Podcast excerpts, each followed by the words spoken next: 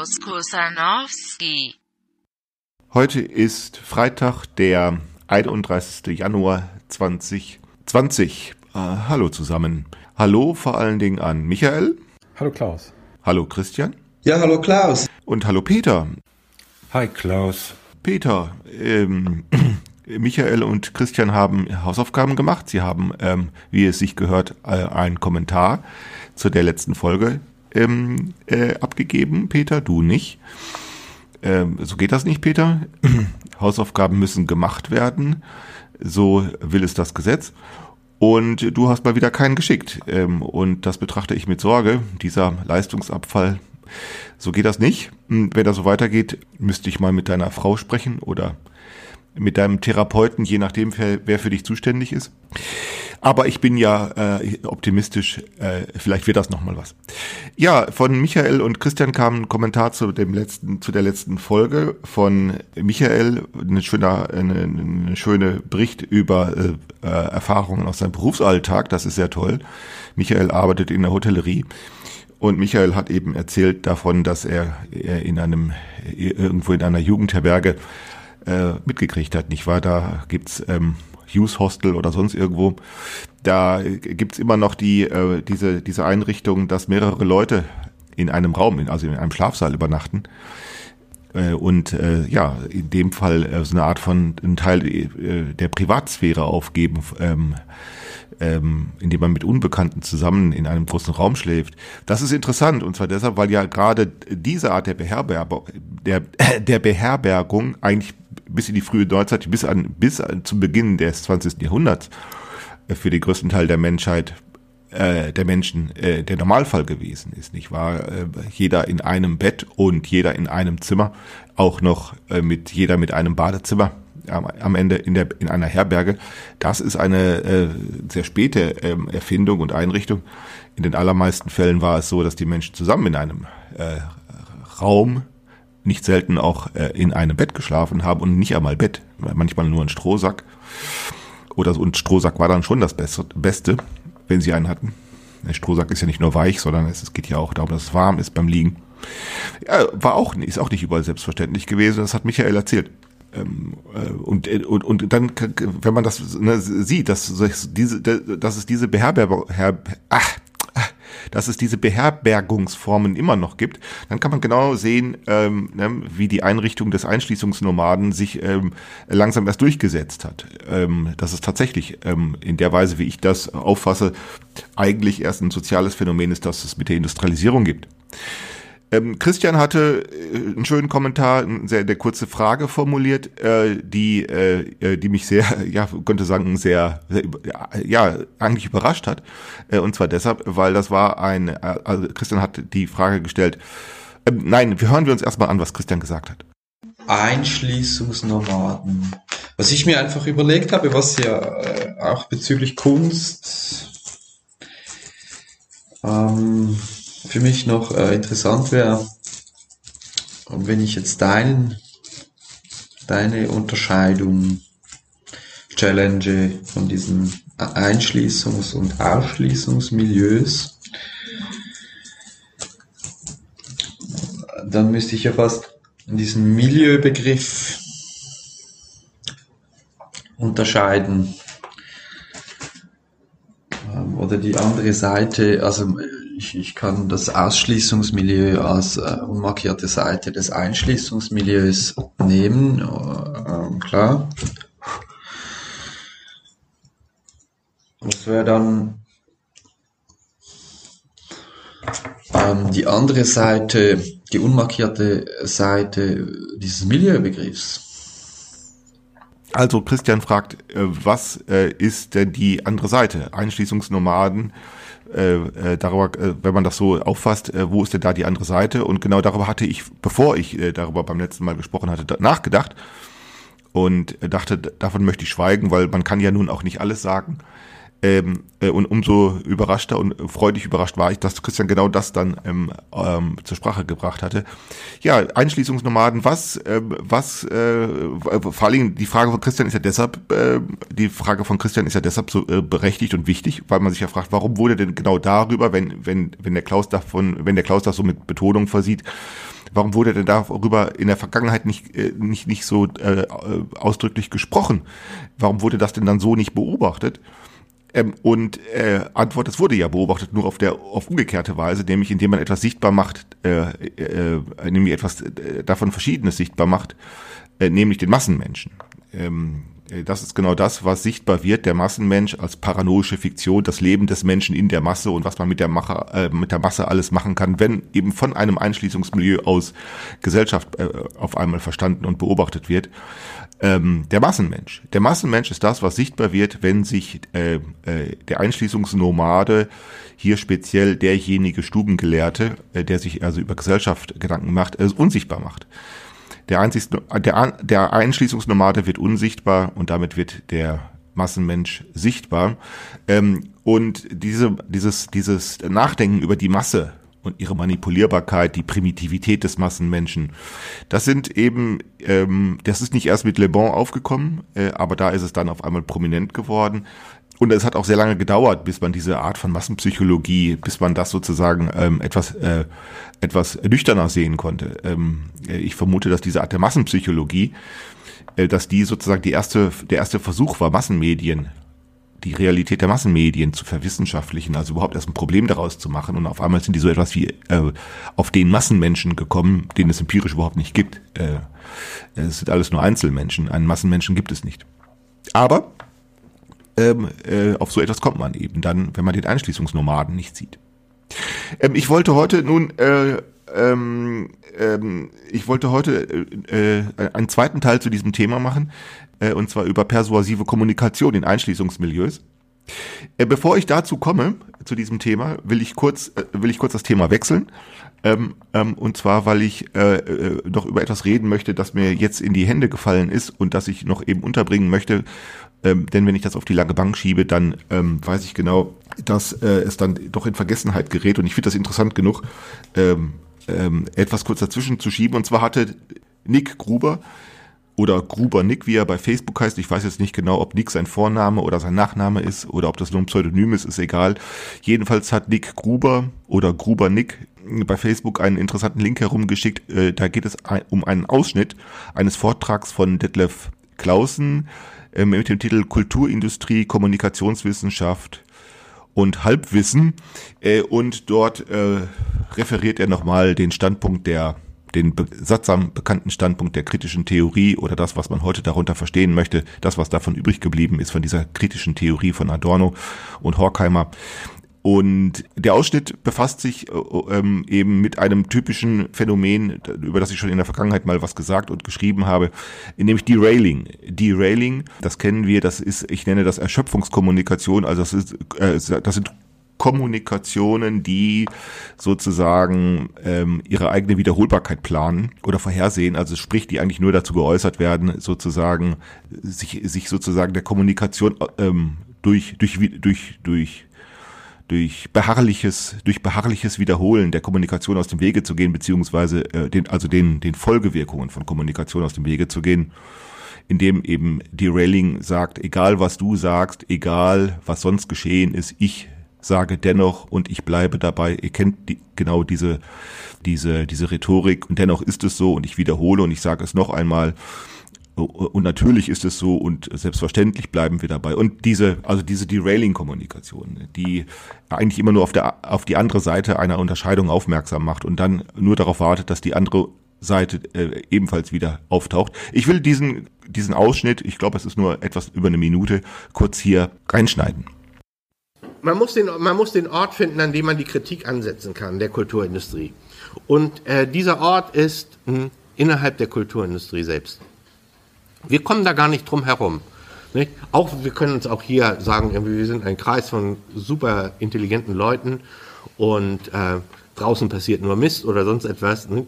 Im Grunde genommen, wir sind selber wir sind selber Teil, wir sind selber Teil davon. Nicht? Und äh, und das meine ich ganz, muss man ganz ernst nehmen, die Kulturindustrie ist eigentlich das System. Das System, aber nicht, nicht das ganze System. Ne? Das, äh, das machen wir, ähm, wir haben jetzt diese neue Kategorie von Wissenschaftlern, nicht? Medienwissenschaftler, Kommunikationswissenschaftler oder sonst. Ne? Die treiben sich ja so in den Epiphänomenen rum nicht? und sagen dann, sie haben es erfasst. Natürlich besteht die Gesellschaft ist nicht nur Kommunikation. Ist auch wieder so ein Quark, eine Luhmann. Ne? Ne, hat er sich wieder ausgedacht. Ne? Das schreibt er da einfach so hin und die schreiben das alles ab von dem. Ne? Die denken überhaupt nicht drüber nach. Natürlich ist die Gesellschaft nicht Kommunikation. Ne? Die Gesellschaft ist eine, nicht, ist eine Veranstaltung, nicht, die aus der Vermittlung von Menschen und Dingen passiert. Und das ist eine viel komplexere Angelegenheit als Kommunikation. Nicht wahr? Natürlich ist Gesellschaft nicht Kommunikation. Ne? Das ist genau so, wie so funktioniert Derailing.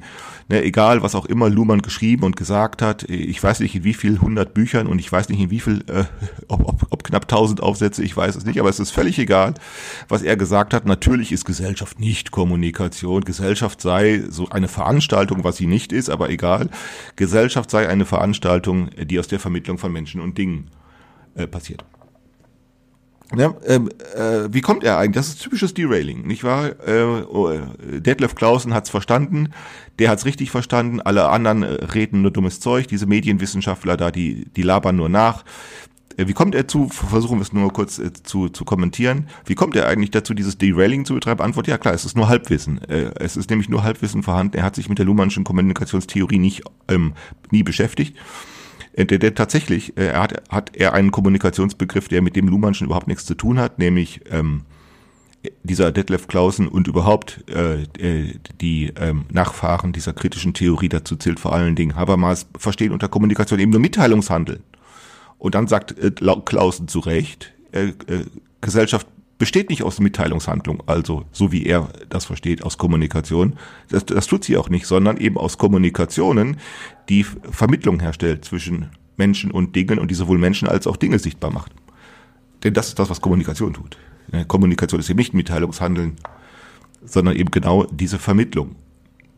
Ähm, ist eben Kommunikation, wie das der Peter Fuchs mal formuliert hat, eine sehr kluge Formulierung. Äh, Kommunikation ist nicht Mitteilung, sondern Einteilung. Da Mensch, da Ding. Äh, und das geschieht nur durch Kommunikation.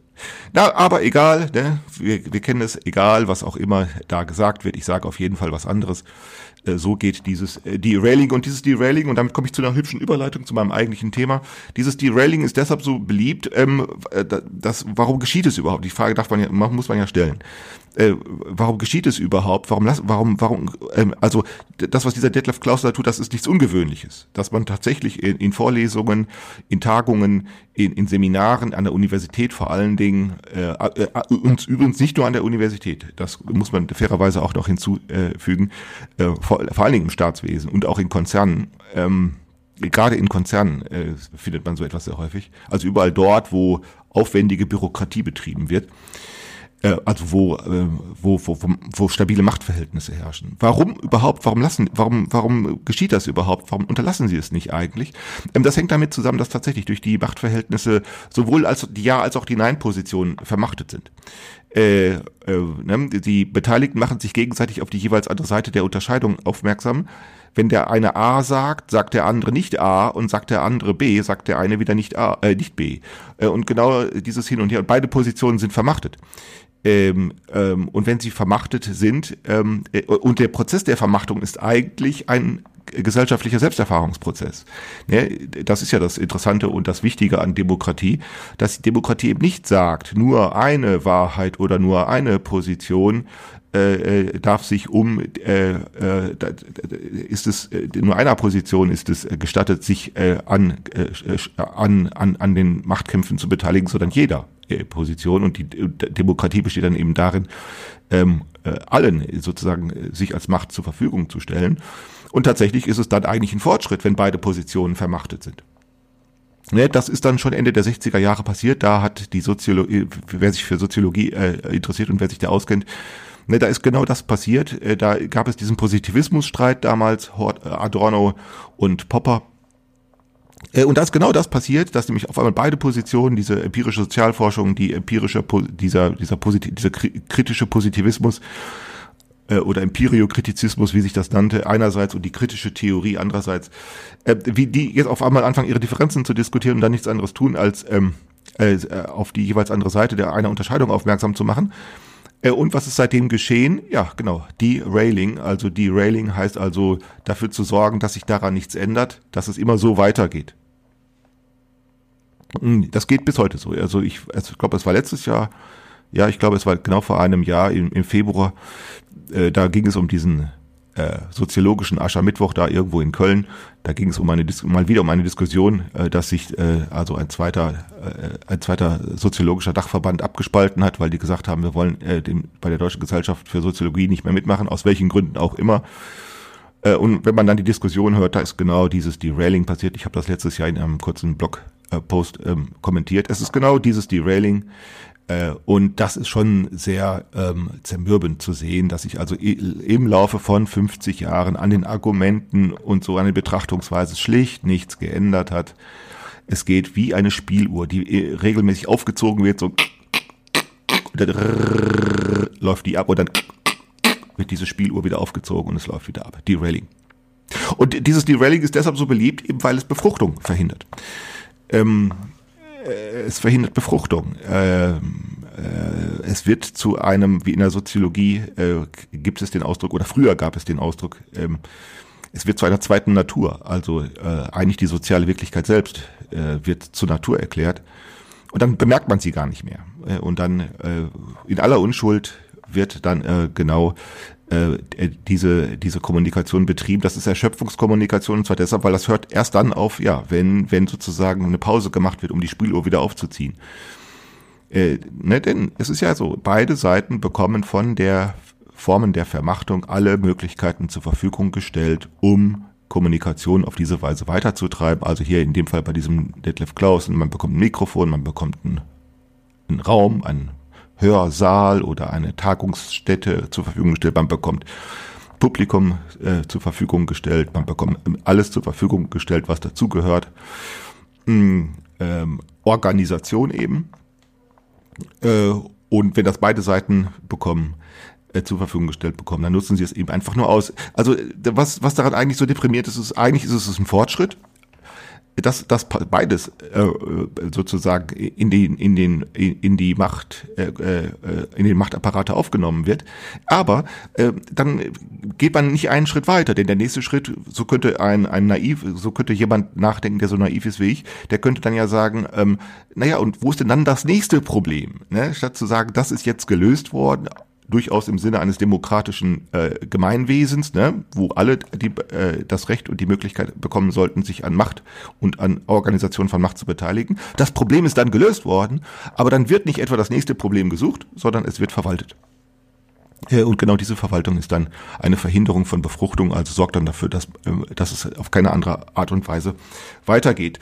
Damit bin ich beim Thema eigentlich, ähm, damit bin ich beim Thema ähm, persuasive Kommunikation in Einschließungsmilieus. Es gibt, so möchte ich anfangen, äh, mit der kurzen Betrachtung zwei verschiedene, sagen wir, äh, Strategien, die wir kennen, nämlich der Persuasion, nämlich äh, Persuasion in Massenmedien oder massenmediale Persuasion und es gibt dann eben im Unterschied dazu also massenmedialer heißt für ein abwesendes Publikum und dann gibt es eben Persuasion in, in Einschließungsmilieus, also Persuasion in Form von Interaktion, also mit Anwesenden. Persuasion ist Kommunikation von Überzeugung und von Überzeugtheit, also der Versuch und der hochaufwendig motivierte Versuch, äh, andere Überzeugungen darzustellen, Überzeugungen plausibel zu machen äh, und andere zu überzeugen. Äh, in den Massenmedien fragt man sich, warum wird eigentlich, warum wird das da eigentlich betrieben, wenn man doch eigentlich zunächst sagen müsste, es wird doch eigentlich gerade durch Massenmedien verhindert. Äh, Persuasion. Persuasive Kommunikation wird durch Massenmedien verhindert, äh, weil ja ein Schreiber, ein Autor, ein Darsteller, ein Sprecher sich ja von seinem Publikum absondert, also nicht nur räumlich distanziert, sondern äh, sich abwesend macht sich abwesend dadurch macht, dass er eben in ein Mikrofon spricht oder in eine Kamera spricht oder Texte verbreitet und sich jemand erstmal anders gibt zum Vervielfältigen und damit ja unerreichbar ist für ein Publikum und auch erstmal über ein Publikum gar nichts weiß. Äh, Wie kann denn gerade unter solchen Voraussetzungen überhaupt Persuasion ja, ob sie gelingt, ist eine, ist eine andere Frage, aber zum überhaupt erst ermutigt werden. Äh, wenn man doch eigentlich sagen möchte, äh, äh, es kann doch eigentlich gar nicht funktionieren bei Abwesenheit und Anonymität. Ähm, ich will über massenmediale Persuasion nicht reden. Ich will nur kurz aufzählen, welche Strategien es, welche da so geübt werden und die wir eigentlich kennen. Äh, vielleicht komme ich irgendwann mal dazu, ähm, äh, das auch mal etwas im Einzelnen genauer zu betrachten. Ich will das nur kurz aufzählen. Äh, vorige Tage habe ich erst gefunden, mal ein, Hinkam, äh, ein Hinweis eben auf eine massenmediale Persuasionsstrategie. Das ist äh, Schundkampfrituale. Die gibt es seit dem 18. Jahrhundert. Schundkampf, also immer wieder der, ähm, äh, die, das sind die äh, Versuche äh, über Massenmedien auf die Auswirkungen von Massenmedien aufmerksam zu machen, die in der Regel dann als pathologisch oder als äh, pathologisch aufgefasst werden oder die äh, aufgefasst werden als Motivationen zu zu, zur Degenerierung der Gesellschaft. Schundkampf, also es ist alles ganz schlimm und wir werden alle krank und wir werden alle zu Verbrechern. Man kennt das. Schon die Romanliteratur des 18. Jahrhunderts hatte die kritischen Intellektuellen zum Nachdenken darüber aufgefordert, dass man doch vielleicht verworren wird, wenn man Romane liest. Ähm, das hat dann sich mit den Tageszeitungen wiederholt. Und den letzten Schundkampf, den wir so kennen, äh, das war die digitale Demenz mit dem Internet. Internet macht einsam, krank und dumm. Schundkampfrituale sind so eine massenmediale äh, Persuasionsstrategie. Eine andere, die wir auch sehr gut kennen, die sehr obszön wirkt, sind Verschwörungstheorien äh, und ähm, äh, auch da passiert ja etwas, dass man immer wieder versucht, andere davon zu überzeugen, dass da tatsächlich etwas interessierte Kreise sind, die dahinter stecken und die da irgendwas im Griff haben. Und das lässt sich, mit keinem Mittel lässt sich das stoppen, äh, diese Verschwörungstheorien, schon gar nicht durch Aufklärungstheorien, also, also diejenigen, die die dann behaupten wollen, dass äh, die, also die Verschwörungstheorien denunzieren wollen, das funktioniert überhaupt nicht. Äh, und zwar deshalb, weil die von dem gleichen Schema der, der vergeblichen Persuasion äh, Gebrauch machen. Eine andere Persuasionsstrategie Massenmedien, die kennen wir auch, das ist äh, Angst, also Hass und Angstpropaganda, Hass und Angst, auch das passiert eigentlich deshalb, weil man eben unvollständig durch Massenmedien informiert ist äh, und dann äh, nach Folgen sucht. Und da man eben nun nicht weiß genau, äh, was eigentlich im Einzelnen gesagt geschehen ist äh, und welche da man die Folgen nicht kennt, ähm, werden Schlussfolgerungen gezogen, die Angst, die dann auf Angst hindeuten. Es wird, wenn das so weitergeht, äh, alles ganz schlimm alles ist ganz schlimm. Äh, das ist auch sehr, das gibt es, äh, äh, seit es Tageszeitungen gibt, Angstpropaganda. Die verschiedene, die sich verschiedene Sachgebiete dann heraussucht. Die aktuelle, also die, die aktuelle Routine kriegen wir im Moment wieder auf dem Schirm. Das ist diese Angst vor dem Klimawandel. Also es ist alles ganz, ganz schlimm. Und die andere Seite natürlich dieser Angstpropaganda ist natürlich Hoffnung. Das gehört dazu, Angst und Hoffnung.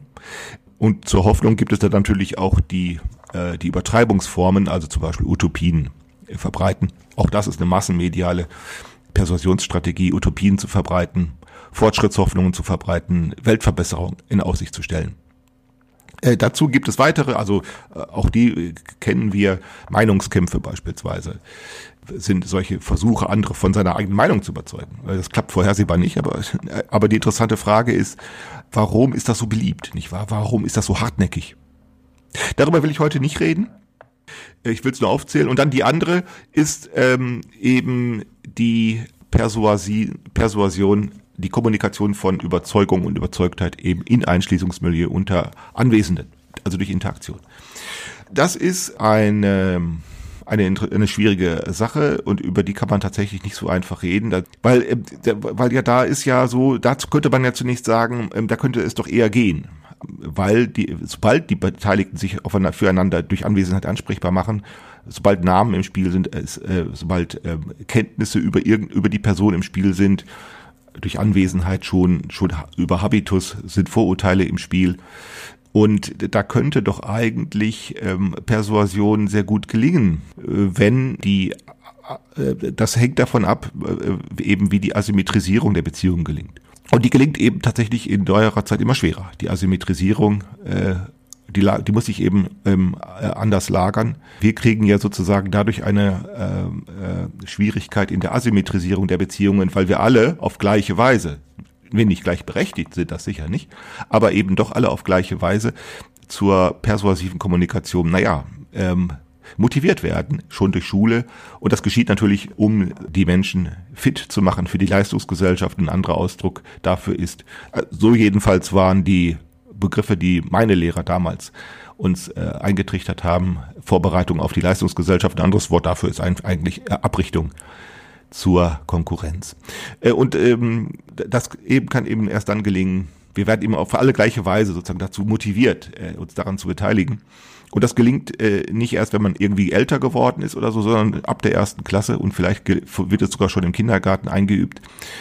Also heißt andere andere auf sich aufmerksam zu machen, sich zu melden, sich zu beteiligen, andere für sich zu gewinnen, wozu nicht, äh, dazu steht nicht im Gegensatz eben auch äh, Parteilichkeiten anderen entgegenzubringen, also sozusagen solche Hilfs- und Notgemeinschaften spontan, spontan zu bilden in der Schule oder auch in Unternehmen, äh, um, um dann den Zumutungen äh, dieser, dieser, dieses, dieses Konkurrenzdrucks gewachsen zu sein. Also schon in der Schule lernen wir das erste Stillsitzen und das zweite, was wir lernen, ist Aufzeigen. Ne? Aufzeigen, hallo hier, hallo ich, ich will auch was sagen, ich will mich beteiligen, ich will mich einbringen. Wir, wir werden von Anfang an dazu gebracht, um die Konkurrenz des Lehrers, um die Aufmerksamkeit des Lehrers zu konkurrieren. Und Lehrer nutzen, können das dann hübsch ausnutzen, das habe ich in der Schule dann leider lernen müssen. Die können das dann einfach ausnutzen, dass sie zuerst sagen, beteilige dich, zeige auf, und dann zeigst du auf und dann da geht der Lehrer, da tut er so, als wenn er dich nicht sieht und sagt dann hinterher zu dir, ich sehe dich ja nicht. Weshalb er dir dann eine schlechte Note geben kann als Mittel, um dich dann für etwas zu bestrafen, das du nicht getan hast. Wunderbar. Hat, hat äh, für mich, für mich als Schüler war das eine extrem deprimierende Erfahrung diese Weise von Lehrern behandelt zu werden. Aber eben genau das macht eben. Dafür ist Schule eben auch da. Ne? Das ist ja genau das, äh, was Schule macht. Die Pädagogik ist eben immer auch, nie, bis heute ist jede Art von Pädagogik nicht frei davon, äh, äh, frei davon, äh, also auch immer Bestrafung zu organisieren und Bestrafung zu betreiben. Das hängt mit den Widersprüchen zusammen. Und ich möchte eigentlich, äh, also äh, persuasive Kommunikation, wir alle kennen das, wir alle betreiben das. Äh, und ich möchte eigentlich äh, nur auf eine spezielle äh, Variante aufmerksam machen, die, die mir für heute von Bedeutung scheint. Äh, und das ist nämlich das, was äh, wir alle auch betreiben und kennen, ähm, nämlich Selbstdarstellung. Also mit Selbstdarstellung heißt also die unaufgeforderte Selbstpräsentation. Ne, nicht die aufgeforderte, sondern die unaufgeforderte. Ähm, sich selber darzustellen, anderen, äh, sich der anderen, äh, sich der Wahrnehmung der anderen sozusagen gleichsam aufzudrängen, äh, ohne dass sie das gefra äh, ohne dass sie das äh, nachgefragt haben äh, und auch nicht und auch ohne nachzufragen, ob es denen überhaupt gefällt. Also genau diese Selbstdarstellung hat immer etwas sehr Obszönes, eben gerade weil man davon überrascht wird, Selbstdarstellung. Deshalb gibt es sozusagen äh, zwei Formen von Selbstdarstellung. Die eine, wo, wo, wo erwartet wird, dass du dich selber darstellst. Also das ist beispielsweise, wenn du einem Bewerbungsgespräch teilnehmen sollst, nicht wahr? Äh, da sollst du es tun. Ähm, äh, und aus diesem Grunde kann man das üben. Ähm, schwieriger wird es eben da, wo wir Selbstdarstellung betreiben, wo, ähm, wo, wo es dann sehr schwer wird, das zu üben, etwa Partys und so etwas, nicht wahr? Äh, Partys oder irgendwelche Gelegenheiten, wo Menschen eigentlich sich aus dem Wege gehen können. Da ist, geschieht sie in der Regel unaufgefordert. Und da passiert dann eben zweierlei, dass eben die Menschen, dass du einerseits sehr viel Aufmerksamkeit auf dich ziehen kannst, sagen, guck mal, der ist ja interessant oder besonders oder so, oder eben auch genau andersherum. Äh, dass das eben, gerade weil das unaufgefordert ist und überraschend kommt, auch ganz schnell Ablehnung herstellt. Ähm, und warum finde ich das interessant? Eben weil wir daran trainiert sind, das zu tun und weil wir in diesem Zusammenhang, also mit sozusagen unter der Bedingung eines solchen, ja beinahe lebenslangen Trainings, nun äh, uns genau Social Media in, in die Hand fällt und man ja dann fragen darf, was haben wir uns eigentlich äh, zu sagen? Also äh, wenn du auf einmal an viele abwesende, unbekannte äh, Mitteilungen verbreiten kannst, jeder an jeden, wenn man so will, many to many. Ähm, äh, und das erste, wozu es dann genutzt wird, ist zur Selbstdarstellung. Äh, das ist nicht überraschend eigentlich. Und es, und ich meine nun, äh, es gibt äh, keinen Grund, ähm, das obszön zu finden. Es wird äh, gerade von Journalisten gerne als obszöne Sache aufgefasst, also diese Selbstdarstellung. Äh, ich finde eigentlich nicht, dass es dafür einen Grund gibt. Wenn man genauer hinschaut, wird man feststellen, dass der größte Teil dieser Selbstdar Selbstdarstellung, äh, Selbstdarstellungsversuche, dass die gar nicht obszön sind, sondern die sind eigentlich langweilig, insbesondere diese vielen Selfies, Das ist sehr langweilig, weil die immer gleich sind. Also die, die Gesichter sind, die man dann sieht, sind eigentlich nur Variablen für, für das immer selbe, für die immer selbe Variante.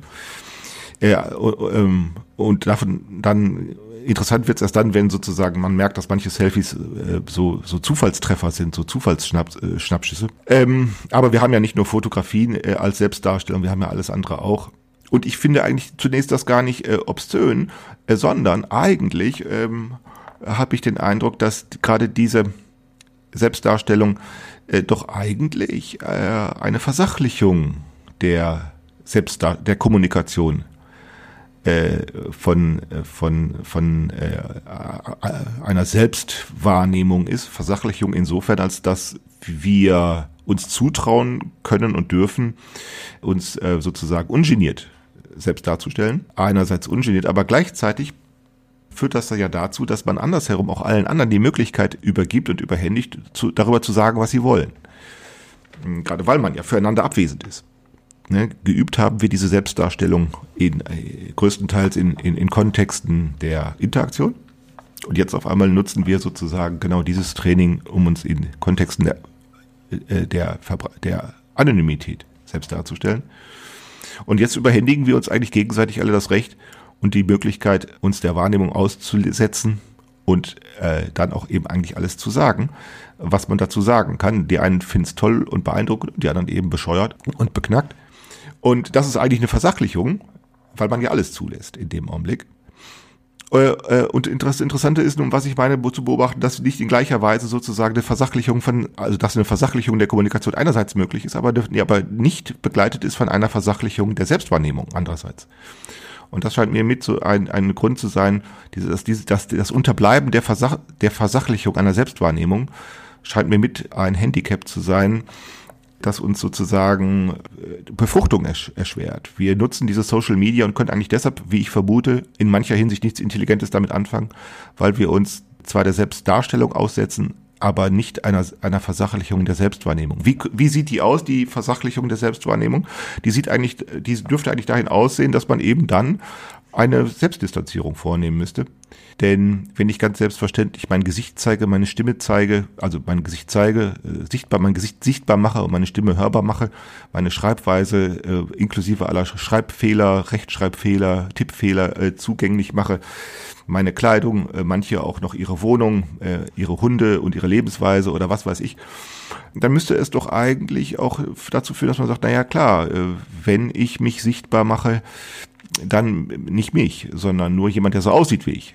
Das ist nicht dasselbe, denn mich kennt keiner. In dem Augenblick, weil ja, mich kann in dem Augenblick keiner kennen, weil ähm, ich nicht nur die anderen nicht kenne, sondern weil niemand, ähm, also ähm, weil, weil man ja durch das, durch dieses äh, Social Media Dispositiv ja eine, eine, einen Unterschied einbaut. Und dann bin ich ich zu sehen, sondern nur ein Bild von mir. Und das ist nicht dasselbe. Aber wir kennen die, äh, ne, wir kennen diese äh, im, im, bei, bei Twitter häufig zu lesende und nicht abzuschaffende Formulierung, ich bin im Internet.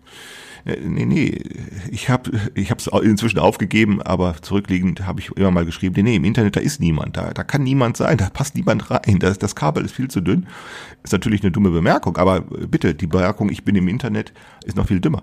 Oder ich bewege mich im Internet oder so etwas. Nein, nein, nein, nein, da ist nichts. Äh, da ist nichts und niemand. Von mir, ich bin nicht im Internet, sondern auf dem Bildschirm kann man ein Bild von mir sehen. Das ist nicht dasselbe. Aber das klappt eben nicht, diese Selbstdistanzierung. Äh, denn, äh, denn tatsächlich muss man ja eine Selbstdistanzierung eigentlich vornehmen. Denn wenn man die vornehmen würde, dann könnte man äh, vieles an Obszönitäten, die so anfallen, könnte man einfach von einem anderen Standpunkt aus betrachten. Denn tatsächlich kann man über das, was ich sage, sagen, der redet dummes Zeug. Das ist äh, nicht nur möglich, sondern vielleicht auch sehr wahrscheinlich. Denn es kommt ja nicht nur darauf an, klug zu reden, sondern man ist ja auch darauf angewiesen, dass jemand, find, jemand zu finden, der klug zuhören kann. Ich kann, es reicht nicht, wenn du klug schreiben kannst. Es muss auch noch jemand klug lesen können. Wir sind daran gewöhnt, den Sprecher oder den Schreiber oder den Tänzer, den Vortänzer irgendwie besonders zu beobachten und zu meinen, das Publikum spiele da sozusagen äh, eine weniger wichtige Rolle, was man eben annehmen kann, wenn man so, Massen, so ein massenmediales Dispositiv hat. Einer für alle, also one to many. Aber wenn wir many to many haben, dann haben wir kein Publikum mehr. Äh, aber die Selbst, und dann müsste eigentlich die Selbstversachlichung äh, die Folge sein, also etwa ähnlich wie das äh, Film- und Fernsehschauspieler hinbekommen. Ne? Denn die müssen tatsächlich so eine Selbstversachlich eine Versachlichung der Selbstwahrnehmung hinkriegen, eine Selbstdistanzierung, weil sie das aus professionellen Gründen äh, tun müssen. Stell dir vor, da ist ein Regisseur, der sucht für irgendeinen Film äh, jemanden, der äh, fett und hässlich ist. ja, und er zeigt nun auf dich und sagt, du bist fett und hässlich, du kriegst die Rolle. Äh, und so müssen diese äh, Schauspieler ähm, äh, sich das gefallen lassen. Und die können das, weil sie es eben, ähm, eben, weil sie es professionalisieren, weil nämlich nur eine bestimmte Perspektive eine Rolle spielt. Und eigentlich müsste das zu unserem Normalfall werden. Denn dann kann man tatsächlich sagen, dass ich dumm bin. Warum kann man da sagen? Antwort, weil das stimmt nämlich. Aber nicht in jeder Hinsicht, sondern eben nur in mancher Hinsicht, nicht wahr? Äh, und dann kann man auch um, umgekehrt sagen, ähm, ich bin sehr klug. Das ist, auch das stimmt eben, aber auch nicht in jeder Hinsicht äh, sondern nur in mancher Hinsicht. Denn nur in mancher Hinsicht, also in der Selektivität einer Perspektive, also perspektivisch nehmen wir uns wahr, gegenseitig wahr. Und damit wissen wir eigentlich viel, nicht viel übereinander, sondern nur sehr wenig. Und das, über das wenige können wir dann reden. Und dann kann ich sagen, du bist klug. Aber damit habe ich eben nicht gesagt, ich mag dich. Ne? Oder ich kann auch sagen, du bist schön. Äh, ne? Aber damit habe ich nicht gesagt, dass du sau dumm bist. Äh, aber wie soll man das sagen? Ne? Und genau das, genau das irgendwie kriegen wir nicht hin. Und mir scheint, dass das ähm, etwas ist, was wir vielleicht lernen äh, werden. Und äh, wenn wir äh, Social Media betreiben, sozusagen die Persuasion äh, sozusagen dadurch zu unterlaufen, äh, dass wir Selbstwahrnehmung versachlichen. Ich habe das mal versucht, ab und zu versuche ich es bei Twitter. Ich, es klappt nicht regelmäßig, manchmal, äh, äh, weil ich, weil wir es eben tatsächlich nicht trainiert kriegen. Äh, einem, einem, einem Weg könnte sein, über sich selbst in der dritten Person zu sprechen. Ähm, also nicht ich finde, dass du klug bist, sondern Klaus findet, dass du klug bist das ist nicht dasselbe, denn damit habe ich nicht sehr viel über dich gesagt und vor allen Dingen dann explizit etwas auch über mich. Wir kennen das ja, nicht wahr? Ein Urteil über andere ist immer auch eine Mitteilung, eine Selbstmitteilung. Nur werden wir, nur kommen wir in der Regel selten dazu, äh, den, den Sprecher äh, als, also die Aussprache des Sprechers äh, als Selbstaussage aufzufassen. Das tun wir nur in, in wenigen Fällen, wo die, die, wo die Aussage übertrieben ist. Also wenn, wenn es in diesem äh, wenn, wenn, wenn also irgendwelche Anhänger von der AfD sagen, die Flüchtlinge sind alle Verbrecher. In dem Augenblick merken wir, aha, äh, die Selbstaussage ist eigentlich interessant und nicht so sehr die Aussage über Flüchtlinge weshalb ich das schon gelesen habe. Ne? Das ist dann eine, eine, eine, eine kompetente Antwort. Wenn jemand sagt, die Flüchtlinge sind alle Verbrecher oder so, oder die sind alle kriminell, dann kommt einer, habe ich mal gelesen, hat geschrieben, ähm, äh, erzähl noch mehr von dir. Ne? Um, ne, ist klar. Äh, äh, tatsächlich ist das aber so. Äh, da, egal, was ich auch dir sage, ja stimmt, du hast recht zum Beispiel. Wenn ich ne, ein ganz banaler Satz, ich sage zu dir, du hast recht, ja stimmt, äh, dann habe ich äh, nicht nur etwas über dich gesagt, sondern auch etwas über mich. Aber das merken wir dann häufig nicht so. Wir fühlen uns dann angesprochen und, und, und, und sind dann sehr leicht dazu verführt zu glauben, du seist das Zentrum der Aussage, ist aber nicht so. Es gibt, die Aussage hat kein Zentrum. Du kommst in dieser Aussage vor, ja, ich aber auch. Und wir sind äh, über, was ich vermute, auch eine was auch daher kommt, dass wir diese Selbstdarstellung, äh, die, die, die Versachlichung der Selbstwahrnehmung nicht hinkriegen, hängt auch damit zusammen, dass äh, in diesem Ablenkungsversuchen schon seit einigen Jahren eine weitere Verhinderung eingeführt ist, nämlich sozusagen das formulargerechte Sprechen.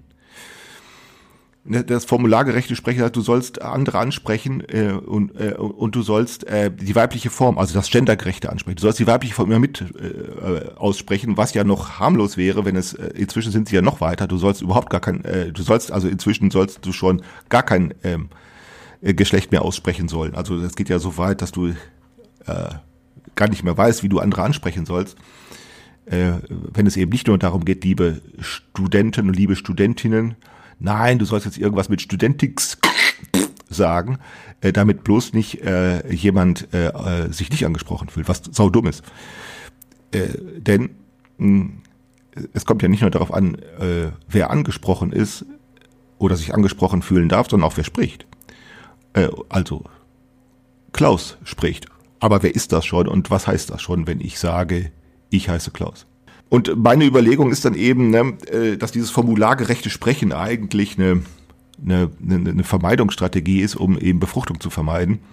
Wie überhaupt äh, dieser Versuch, äh, die, äh, die Selbstwahrnehmung zu, äh, also die Selbstdistanzierung zu, zu verhindern, eigentlich auch ein Versuch ist, sich der Befruchtung, der sozialen Befruchtung zu verweigern. Und das könnte vielleicht gehen, wenn man eben lernt, eben über sich selbst in der dritten Person zu sprechen. Ich weiß nicht, ob es eine gute Idee ist, ne? also nicht ich sage, du bist klug, sondern Klaus sagt, du bist klug. Ne? Oder nicht, du bist schön, äh, sondern Klaus sagt, du bist schön. Und das ist dann auf einmal, geht es nicht nur um dich, jetzt markieren wir, dass es auch um mich geht. Naja, also ich weiß nicht genau, also ähm, ob das, ob ich damit recht habe. Ich bin jeden, worin, wo, wo, was ich auf jeden Fall glaube, ist, dass diese äh, die Versachlichung der Selbstwahrnehmung, dass das äh, nötig ist, äh, um mit diesem Social Media zurechtzukommen. Ich hatte mir überlegt, ob euch das gefällt, weiß ich nicht, wer im Mai, im Mai nach Marburg kommen möchte zum Trialog, ob wir das mal üben können. Ein Wochenende, nicht wahr? Dass wir mal, ähm, äh, dass jeder äh, mal über sich selbst in der dritten Person spricht. mal gucken, was das für Ergebnis hat. Ob ihr das gut findet, weiß ich nicht. Und vielleicht ist das ja auch gar nicht so, äh, das muss das gar nicht die Übung sein, auf die es ankommt, um so etwas zu lernen. Gut, also ähm, das woll, darüber wollte ich heute sprechen. Also äh, äh, Persuasion in Einschließungsmilieus ist bis heute noch eine geübte soziale Strategie der Verhinderung von Befruchtung. Weil ich, und ich vermute eben, wenn eben genau diese Verhinderung selbst verhindert werden könnte, diese Vermeidung selbst vermeiden, vermieden werden könnte, dass dann eben äh, wir auch lernen können, ganz produktiv mit diesem Social Media umzugehen. Na gut, so viel für heute. Ich möchte mich erstmal wieder verabschieden und bis nächste Woche. Und Peter, wichtig, Hausaufgaben nicht vergessen.